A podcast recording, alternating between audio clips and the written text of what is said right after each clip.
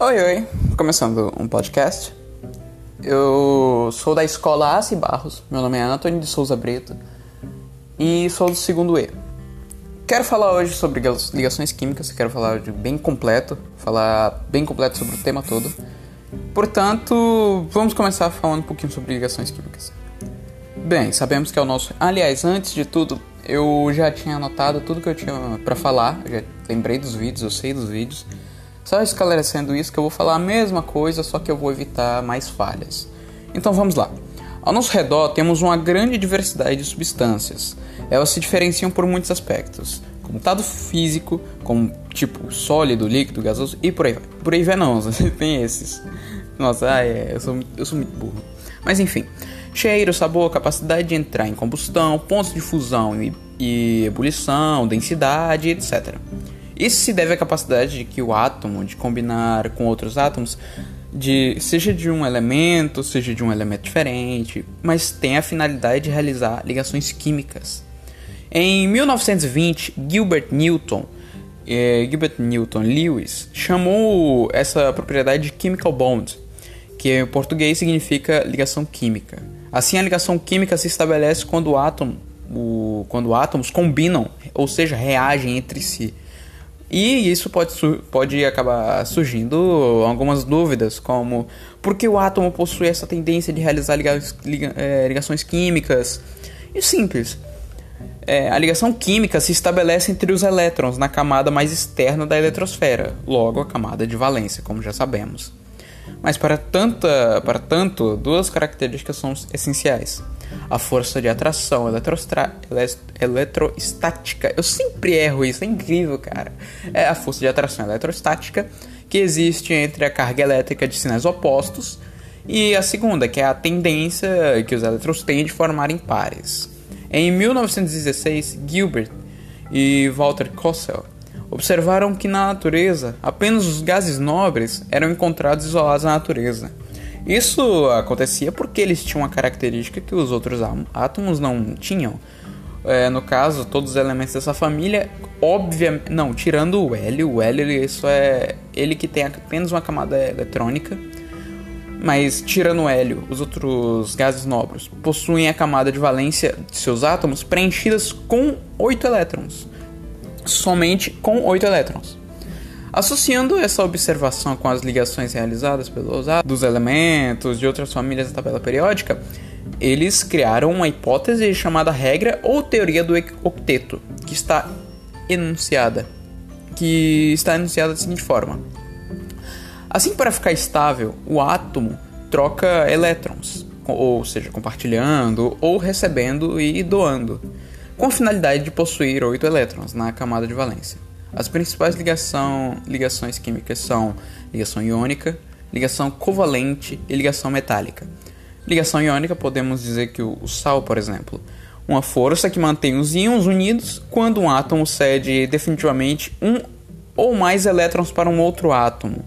A, união, a ligação covalente, que por exemplo a água, é a união entre átomos estabelecida por pares de elétrons, ou seja, compartilhando. Ou em outras palavras, compartilhando. A ligação metálica, que, que pode ser considerada uma força causada por uma nuvem ou mar de elétrons, entre aspas, é de elétrons livres, que mantêm unidos átomos de um mesmo metal. Um exemplo disso pode ser uma barra de ouro. Para entender melhor cada uma dessas ligações e, e ver como elas resultam, propriedades compostas, vamos falar agora sobre a, o resto das, da, da, das coisas da ligações químicas, da ligação química, como a ligação iônica. Por exemplo, vamos lá. Ligação iônica é o nome dado para um, a uma das três formas como o átomo pode interagir entre si. As outras formas de interação entre os átomos, ligação covalente, que ocorre entre átomos de ametais, hidrogênio ou ametal e hidrogênio e a ligação metálica, a qual acontece somente entre átomos de um mesmo metal. Os átomos dos elementos químicos que participam da ligação iônica devem apresentar obrigatoriamente a natureza de, a natureza de ganhar ou perder elétrons. Assim, a ligação iônica pode ocorrer com um, com metal e o hidrogênio.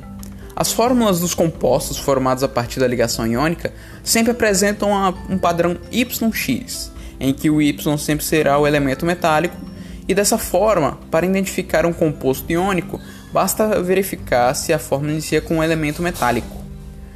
Bora falar agora um pouquinho do princípio da ligação iônica. Ou seja, para um melhor entendimento de como ocorre a ligação iônica, vamos utilizar a substância iônica mais conhecida entre nós, como, deixa eu ver, um, a, o cloreto de sódio. O cloreto de sódio é um bom exemplo, é um bom exemplo. Nesse composto iônico estão os elementos. O sódio, elemento metálico, pois possui características de perder elétrons, pertence à família Ia, de número atômico 11, com um elétron na camada de valência. Como podemos observar na. Ah, não, não, aqui já não tem. Como podemos imaginar a distribuição, a perda de elétrons ocorre com relação aos elétrons que está na camada de valência. Logo, o átomo de sódio perde apenas um elétron. Com isso, ele passa a ter uma nova camada de valência, a segunda, que contém oito elétrons, obedecendo assim a regra do octeto que vamos falar já já. Cloro o cloro, por exemplo, elemento ametálico, pois possui características de ganhar elétron, pertence à família Via, de número atômico 17, com 7 elétrons na camada de valência. Como podemos imaginar, é, o ganho de, de elétrons ocorre na camada de valência. Dessa forma, o átomo de cloro ganha um elétron, pois falta apenas um para atingir a regra do octeto. Com isso, ele passa a ter 8 elétrons na sua camada de valência. E só uma observaçãozinha rápida. Assim, de uma forma geral, seguindo a regra do octeto da ligação iônica, o metal ao perder seus elétrons na camada de valência torna-se estável, pois passará a ter uma nova camada de valência com com dois, desde que ele seja no primeiro nível, que seja no primeiro nível ou 8 elétrons, como for. Com os ametais ou hidrogênio, não é diferente. Ao ganhar elétrons, passarão a ter 2 ou 8 elétrons na camada de valência. Ou seja, vamos falar. Eu já terminei de falar sobre aqui a camada de valência, a regra do octeto. Ou já essa regra do octeto eu vou falar já já, não vai demorar muito. Os compostos formados por ligação iônica. Vamos falar sobre isso agora. Para construir a fórmula de uma substância formada a partir da ligação iônica, devemos observar, uh, obedecer a, o seguinte padrão: determinar a carga do cátion, determinar a carga do ânion, cruzar as cargas de forma, obviamente, de forma em que o cátion, cátion seja o índice atômico ou o número à direita, à direita da sigla e a do ânion e vice-versa, que assim seja. Um exemplo disso seria a fórmula com os elementos alumínio e bromo. Alumínio é um metal, por isso tem a tendência de perder elétrons da família Ia, com 3i e 1a. Eu, eu, eu não era pra eu. Acho que nem é pra eu ficar pronunciando essa, essas coisas. Mas mesmo assim eu quero pronunciar para deixar bem bonitinho. Uh, continuando. Pois possui 3 elétrons na camada de valência, logo sua carga é mais 3. O bromo é um ametal, por isso tem a tendência de ganhar elétrons da família Via, pois possui 7 elétrons na camada de valência, logo sua carga é menos 1. O número 3, ele já é referente à carga do alumínio, será o índice do bromo e o número 1. referente à carga do bromo, será o índice do, do alumínio. Como a carga do alumínio é mais 3, não esquece, como a carga do alumínio é mais 3 e a do bromo é menos 1, assim a fórmula do composto iônico será AiBr3. É um exemplo. O segundo exemplo, fórmula com os elementos magnésio e hidrogênio. Magnésio é um metal, por isso tem a tendência de perder elétrons. É da família Ia, pois é com dois is, tá, tá bom? Não é com um. Pois possui dois elétrons na camada de valência, portanto sua carga é mais 2. O hidrogênio, que não é a metal, porém próximo ao metal, apresenta a tendência de ganhar elétrons, quase que eu falei perder, de ganhar elétrons, não pertence a nenhuma família, pois possui um elétron na camada de valência, assim sua carga é menos um. O número 2, referente à carga do magnésio, não esquece disso também, será o índice do hidrogênio, e o número 1, um, referente à carga do hidrogênio, será o índice do magnésio. Como a carga do magnésio é mais 2 e a do hidrogênio é menos 1, logo a fórmula composta, uh, composto iônico será MgH2. De uma forma geral, os compostos iônicos, isto é, as substâncias formadas mediante a ligação iônica, eles vão apresentar as seguintes características, como uh, são sólidos à temperatura ambiente, seus átomos organizam-se de uma maneira a produzir um retículo cristalino, ou, ou só uma observação rápida. Nós, nos, no, nos compostos iônicos, os átomos aglomeram-se de forma, de forma a ocupar o, o vértice de estruturas cristalinas. No cloreto de sódio, por exemplo, um ânion cloreto interage ao mesmo tempo com 6 cátion sódio. E uma das características disso são, são solúveis em água, são capazes de realizar o fenômeno da dis dissociação, ou seja, para quem não sabe o que é isso, é a liberação de íons quando sofrem fusão, ou seja, quando passam do estado sólido para o estado líquido, ou quando estão dissolvidos na, em, em água, apresentam elevados pontos de fusão e ebulição, possuem brilho, conduzem corrente quando estão dissolvidos em água ou após sofrerem um processo de fusão e por aí vai. Vamos agora falar sobre. Deixa eu ver qual o tema que vamos falar. Eu acho que vai ser. Eu já tinha anotado já tudo sobre a ligação covalente, não vai, não vai demorar muito, é algo bem fácil de falar. Ligação covalente, sabe? É um tipo que seria a ligação covalente, depois vamos, vamos nos aprofundar nela. A ligação covalente é um tipo de ligação química que ocorre com o compartilhamento de pares de elétrons entre átomos, que podem ser o hidrogênio, a metais ou semimetais. Seguindo a teoria do ou regra do octeto, os átomos dos elementos ficam estáveis quando atingem a configuração eletrônica de um gás nobre, não esquece disso. Ou seja, quando eles possuem 8 elétrons em sua camada de valência, ou seja, a camada mais externa, eu já falei isso umas mil vezes. Os dois elétrons, continuando, no caso possuírem somente a camada eletrônica K, assim seguindo essa regra, os átomos dos elementos mencionados possuem a tendência de ganhar elétrons ao alcançarem a, para alcançarem a estabilidade. Por exemplo, o hidrogênio, no estado fundamental, possui somente um elétron na camada, de na, na camada eletrônica. Assim, para ficar estável, ele precisa receber mais um elétron. Se tivermos dois átomos de hidrogênio, ambos precisarão receber um elétron cada. Por isso, é, em vez de transferirem a, a, elétrons, como ocorre na ligação iônica, como já tinha citado antes, eles farão uma ligação covalente em que o compartilhamento de um, compartilhamento de um par de elétrons. Desse modo, ambos ficarão com dois elétrons, adquirindo a estabilidade. Para quem não entendeu, isso é basicamente. Sabe aquela, aquelas bolinhas? Então, é, eles vão começar. Sabe quando tem H e duas bolinhas separando eles? Um H e depois uma bolinha, uma bolinha embaixo e um H e outro H? Então, isso é ligação covalente. Quando eles compartilham é, do, do elétron para quem não sabe, isso é ligação covalente. Essa forma de representar as ligações químicas é que os elétrons da camada de valência eles são, são colocados ao redor do símbolo do elemento como pontinhos, como podemos dizer assim, é, entre aspas, pontinhos. É chamado da forma eletrônica de Lewis nela. Cada par de elétrons compartilhado em uma ligação covalente é representado por um enlaçamento entre dois pontinhos. Existe outra forma de forma de representar as ligações covalentes em que é por meio da forma estrutural.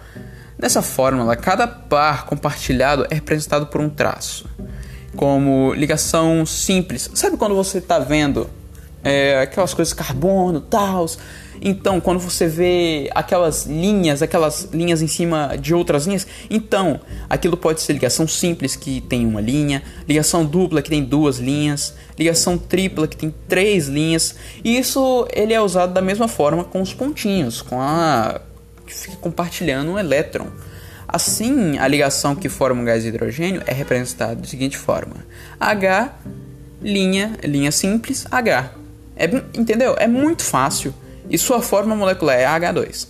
porque tem 2H, já, ele, já entendemos o que está acontecendo aqui, e eles estão compartilhando do mesmo da mesma elétron. Por isso tem a linha a linha de a linha simples. Visto que o hidrogênio é capaz de realizar somente uma ligação covalente, de, dizemos que ele é monovalente. Entenderam? Entenderam? Vamos lá. Veja na, veja na tabela que, que eu vou falar agora. Não, não, não precisa. Não precisa disso. Com base nisso, consideramos agora a molécula de dióxido de carbono, CO2, o... que pertence à família 14, possui 4 elétrons na última camada de valência. Como, como é precisa, precisa fazer 4 ligações covalentes para ficar estável, vamos lá, imagine aí. Ficar estável, já o oxigênio é da família 16, possui 6 elétrons na camada de valência e precisa realizar duas ligações. Desse modo, o carbono compartilha dois pares de elétrons, ou faz duas ligações duplas com cada átomo de oxigênio. Ve veja não, perdão. Eu vou citar para vocês. Seria então um minuto, deixa eu só ver as últimas linhas. É a ligação dupla.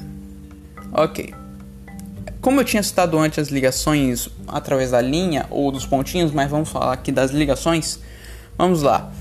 Por exemplo, O é a ligação dupla, C, ligação dupla, O. Assim, assim fica representada.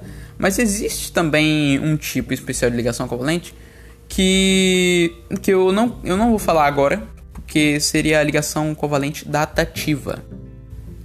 Na real, eu, é um negócio interessante. Quem sabe eu acabo falando agora mesmo. É, eu vou falar agora mesmo, não tem problema.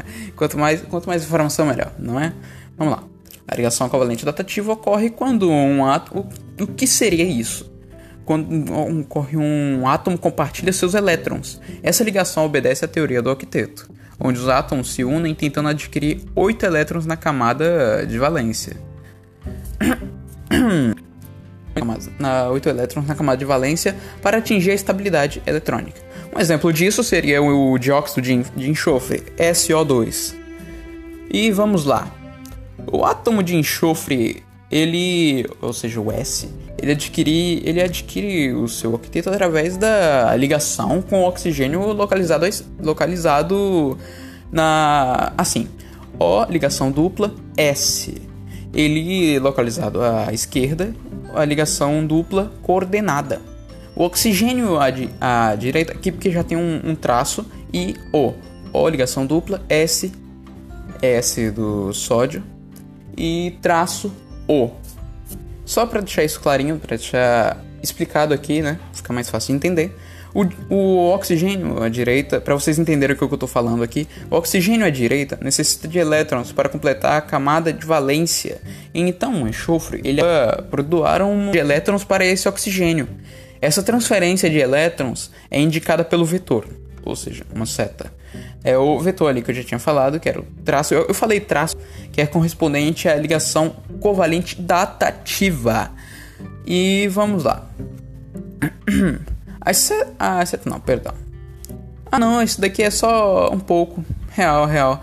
Mas ah, deu para entender, eu acho, né? Deixa eu ver se tem mais coisa aqui. Se eu tinha anotado mais coisa. Não, parece que é só isso. Vamos lá, vamos pro próximo, próximo tema. Eu acho que vai ser. Não, não, ligação metálica. Vamos lá. Ligação metálica. O que seria isso? Bem, as propriedades de uma ligação são diferentes das propriedades constituintes. Os metais, quando analisados separadamente, possuem características únicas, únicas que diferem das demais substâncias. Eles são sólidos à temperatura ambiente, tipo 25 graus, e apresentam cor prateada. Como eu já havia falado antes, o ouro, por exemplo. Por exemplo, ah, por exemplo é foda. por exemplo, o ouro, a barra de ouro, como eu tinha falado antes, mas pode ser outros metais também, como a barra de ferro, por exemplo. A estrutura atômica dos, dos metais é a cristalina, que se constitui, constitui por cátions do metal, envolvidos por uma nuvem de elétrons. A capacidade que os metais têm de conduzir eletricidade se aplica pela presença dessa nuvem de elétrons, que conduz corrente elétrica nos fios de eletricidade, não só neles, mas em qualquer objeto metálico. As ligas metálicas possuem algumas particularidades que os metais puros não apresentam. Justamente por isso, são produzidas uh, e utilizadas em abundância. Uh, utilizada em abundância como o aumento da dureza. Se pegarmos, por exemplo, o elemento ouro, como já tinha citado antes, da forma como é encontrado na natureza, não conseguiremos fabricar nenhum objeto consistente, pois ele é mais maleável que a grande maioria dos metais. Mas se adicionarmos ele à prata e ao cobre, formaremos uma ligação metálica. Aumentaremos a dureza e permitindo sua utilização para fabricar joias, como anéis, pulseiras, relógios e etc. Vamos lá. Essa ligação metálica também é conhecida como ouro 18 quilates. É presente 75% em massa de ouro e os outros 25 correspondem à prata e ao cobre. O aumento da resistência mecânica para fabricar metais, que isso também é um fator, para fabricar metais que tenham maior resistência ao manuseio, é preciso recorrer à ligação entre os metais, como acho que o aço ele seria um bom exemplo para isso, que é formado por ferro e carbono. Essa liga fica tão resistente que é usada na fabricação de peças metálicas que sofrem tração elevadas, como exemplo, como aço cirúrgico. É usado para a obtenção de instrumentos cirúrgicos, pode por apresentar alta resistência à oxidação, bastante útil. O aço inox, que é uma liga dos metais ferro, carbono, cromo, fabricar talheres de cozinha que a gente já, já conhece, que a gente já sabe. E é isso. Vamos lá para o próximo tema. Deve ser a regra do octeto. É isso mesmo. A regra do octeto estabelece que os átomos dos elementos ligam-se uns aos outros na tentativa de completar a sua camada de valência, ou seja, a última camada da eletrosfera. Eu já falei isso umas mil vezes, eu espero que, tenha entendido, eu espero que o ouvinte tenha entendido. A denominação da regra do octeto surgiu em reação, razão à quantidade estabelecida de elétrons para a estabilidade de um elemento, ou seja, o átomo ele fica estável quando apresenta em sua camada de valência 8 elétrons. Para atingir essa estabilidade sugerida pela regra do octeto, cada elemento precisa ganhar ou perder, ou seja, ou seja não, e, também podemos dizer que compartilhar. Elétrons na ligações químicas dessa forma, eles adquirem 8 elétrons na camada de valência. Exemplo. Um exemplo disso Repare que os átomos de oxigênio se ligam para atingir a estabilidade sugerida na regra do octeto. Eu já tinha falado sobre isso antes na regra do octeto, mas agora se aprofundar um pouquinho mais. A diferença de cores da eletrosfera mostrada é, como o átomo de oxigênio possui 6 elétrons na camada de valência, anel externo, ah, opa, perdão. É, para se tornarem estáveis, precisam contar com 8 elétrons. O que eles vão fazer então? É, compartilham dois elétrons indicando na junção de dois anéis, formando uma molécula de gás oxigênio, ou seja, O2.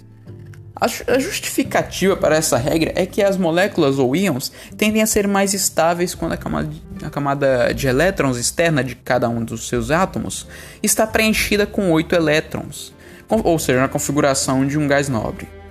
Ou seja, não, é, entre, é, entre parênteses, a configuração de um gás nobre nobre. É por isso que os ele elementos tendem sempre a formar ligações na busca de tal estabilidade. Existem exceções para a regra do octeto. Alguns compostos não precisam ter 8 elétrons na camada de valência para atingir a estabilidade. Por exemplo, deixa eu ver um. O berílio, acho que o berílio seria uma, uma boa, um bom exemplo. É um átomo capaz, é um átomo capaz de formar compostos com duas ligações simples Sendo assim, esta, esta, ele estabiliza-se com apenas 4 elétrons na camada de valência. O boro forma substâncias moleculares com três ligações simples, ficando estável com 6 elétrons na sua, na sua última camada. O alumínio, por exemplo, é uma exceção à regra do octeto, pelos mesmos motivos que o boros atinge a estabilidade com 6 elétrons na camada de valência. É, eu já falei sobre isso, agora o próximo, acho que esse aqui é o próximo e último tema.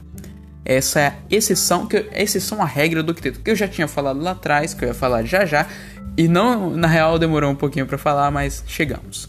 A teoria eletrônica da valência, criada em 1916 pelo cientista Gilbert Newton Lewis, e Cell, é, mais conhecida como a regra do octeto, diz o seguinte: abre aspas. É, um átomo adquire a estabilidade quando possui 8 elétrons na camada eletrônica mais externa, ou 2 elétrons quando possui apenas a camada K. Assim, ao realizarem ligações entre si, independentemente do tipo de ligação iônica, covalente ou metálica, os átomos envolvidos perderam, ganhar, ganham ou compartilham, seja de ficar com 8 elétrons na camada de valência e atingir a configuração de gás nobre. Entretanto, a partir da, da existem exceções, e essa regra pode ser alguns elementos que ficam estáveis com menos de 8 elétrons e outros com mais, óbvio. Além disso, ainda há alguns que se estabilizam com um número de ímpar de elétrons. E temos alguns exemplos, exemplo como a contração do octeto, estáveis com menos de 8 elétrons.